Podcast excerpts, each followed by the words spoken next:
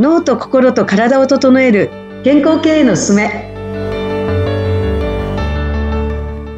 人と組織の整え師、高見てるみです。よろしくお願いします。よろしくお願いします。アシスタントの田中智子です。この番組は脳と心と体を整え、健康経営のあり方について経営コンサルタントの鏡てるみさんとお伝えしていく番組です。鏡さんよろしくお願いします。はい、よろしくお願いします。よろしくお願いします。さあ、今回は何についてお話しいただけますか？前回、ま、ママのね、火山爆発の話をしたと思うんですけど、はい。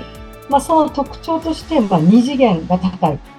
要は左脳も右脳も二次元が両方高いうんっていうケースだったんですけど、ちょっと今回は、その両方高いんですけど、で、メンタルもまあまあ、メンタルはもうまあまあいいんですよね。はい。他のパターンのこうやりすぎ上司のことをちょっとうん。お話しできればと思います。はい。杉上司。で、はい。気になります。はい。あのー教えてください。えっと、左脳二次元も高くて、まあ自分なりのこだわりがあるんですよね。はい。と、こう人のこともすごく、あの、まあ承認欲求というか、人のことへの思いもちゃんとあられて、だけど、大体そういう人の目の前にやってくるうん。人たちっていうのが、こう無関心な人とか、あの、依存する人っていうかね、こう、えーっと、その、つい上司がもう待てなくて、先に先に動いてしまって自分のペースで。はい。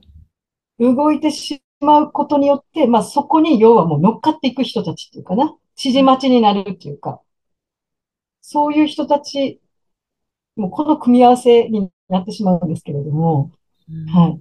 でこの二次元の人たちが生み出す世界がどういう世界を生み出してるかっていうのが、はい。ちょっとそのことで今日ははお話をしたいなと思います。いいですね。お願いします。はい。これ本当に私自身も経験したんですけど、うん、はいもう。ほら、自分の左脳二次元って自分なりの計画があるんですか、こうしたいとか、こうねばならないみたいなのがあって、うんまあ、こだわりがあるわけですよね。で、それを実現することを目的とするものだから、ついつい。だから自分が掲げてることとか、自分がこういう状況をしたいなと思っていること、要は自分の目標とか望みを実現するために動いていくので、上司だから育成しなきゃいけないんですよね。うん自分が動くじゃなくて、めこう、組織の構成員の人たちが、一人一人が活発に動いて、成果につながる。チーム成果ができるようにするとか、チームが成長するとかっていう、それを、あの、要は采配していくのがリーダーになっていく、上司になっていくと思うんですけれども、ここの動きが作れてるかどうかっていうのがちょっと抜け落ちてしまいがちなんですよね。うん。どうしても自分が描くものの達成っていう思考になってしまって、で、そして一人一人のメンバーが、への愚痴を言うみたいなね、できてないとか、うん、言ってしまう。でも、こう、蓋を開けてみると、結構自分のこだわりが強いから、もう相手のペースとか、その、相手の考えとかをこう聞く前に自分がもう動いていってしまう。うん。うん。だからみんな、それに乗っかってしまってるっていう状況を作る。うん。これが指示待ちになってるんですよ。うんでも、要は受け身、もう本当にもう受動的な組織だな。なんかわかるでしょ？なんかはい、はい。わかります。うん、うん。なんかすごくできる上司がいると、はい。なんかね、じゃあみんなができる組織になるかというと、もう上司が一人で全部引っ張っていってるみたいな。はい。そうなんですよね。いや、想像できます、とても。うん。だけど上司はすごくそのことで、なんか自分はやってる感はあるわけですよね。うん。もう大変だみたいな、やってる感はあるけど、でも自分がいないと回らない組織づくりになってますよね。うーん、そうですね。確かに。うん。で、大体往々にして、そういう人のこの診断とかを見ると、この右脳二次元、承認欲求がて結構自分自身の承認欲求が高くて、はい。なんか自分の成果作りになってしまってるところがあるっていうかね。あ自分を認めてもらうことのためにみんなを活用してる。まあ、ひどく言うとですね、言い方が悪く、はい。そうじゃなくて、一人一人、こうメンバーの一人一人の成果っていうか、ステージアップとか、そういう成長とか、この全体、組織全体の成長を自分がどうデザインして、どうそれをあの作り上げていくか、支援していくかっていうところですね。だから、やり、関わりすぎたりとか、手を出しすぎたらダメなんですけど、うーん。だからこう話してると、はっと気づかれるんですけれども、やっぱり自分の苦手なものには近づかないんですよね。だからそういう人は。苦手な人に、こう苦手なタイプとかには近づかない。自分がこう、相性のいいタイプっていうか、自分と似たようなタイプの人がもう話が早いから、うん、もう手もかからないから、ついついそっちの方に自分も行ってしまうっていう。だから苦手なタイプでをちょっとこうね、こう、ね手薄になるっていうか、あんまりこう関わりが持たなくなるっていう、自分自身の好き嫌いがそこに生まれているっていうことに気づかれてないっていうか、まあ話の中で気づかれるんですよね。はい。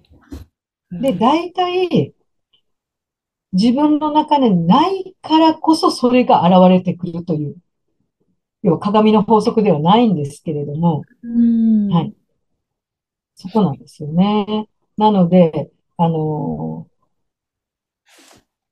こう自分が、それができてないから、うん。そのメンバーさんが、それを演じてくれてるっていうかですね。うん。そうなんです。そうなんですよ。なので、そこのところをですね、こう、まあ話の中で気づかれる。なるほどと。だからその相手の人の問題じゃなくて、相手が、この人が問題じゃなくて、自分のそれはこう、チャレンジ事項というか、課題だったんだということでよく気気づかれますね、この話も。いやー、面白いですね。そう。へえ。そうなんですよ。でも、これは多分でも言言われるまで気づかれなかったってことですよね。逆に。そあ、れ。そうです、そうです。うん。だから話、これをやってて、話の中で、そう、自分の意識がやっぱり自分のやりたいことっていうか、まあ自分がこうありたいというか、ね、まあ自分の理想に近づく、あの、日々っていう、日々の取り組みみたいな。そこを満たすことを一生懸命こう最優先にして動いていってるっていう。自分の役割っていうところへの認識がちょっと弱くなってて、だからついついやっぱりこうそういう脳の使い方になって、自分がいっぱいこう、精一杯いろんなことやってる。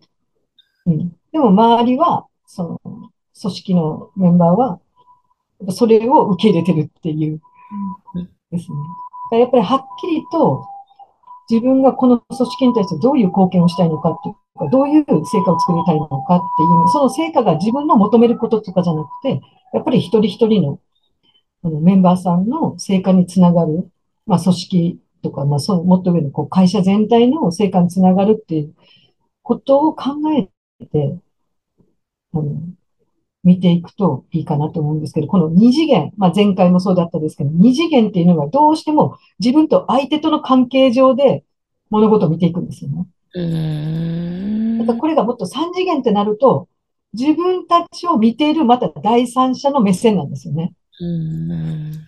ということは、この自分の部署の、を見てるところ誰かって経営者だったりとか、会社だったりとか。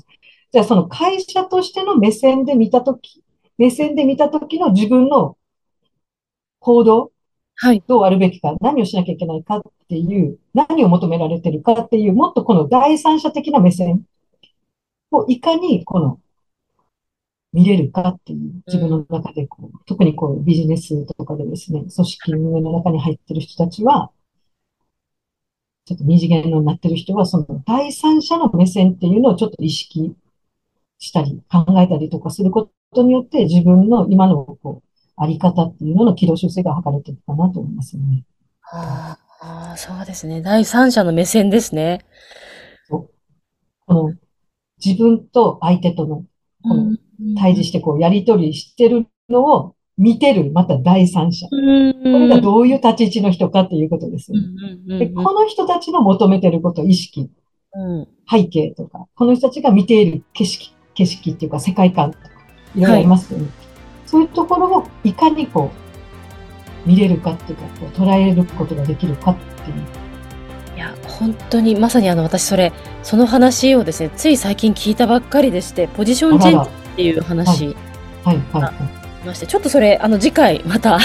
ぜひおはい、お願いします。話を聞きたいと思います。ありがとうございました。はい、はいありがとうございます。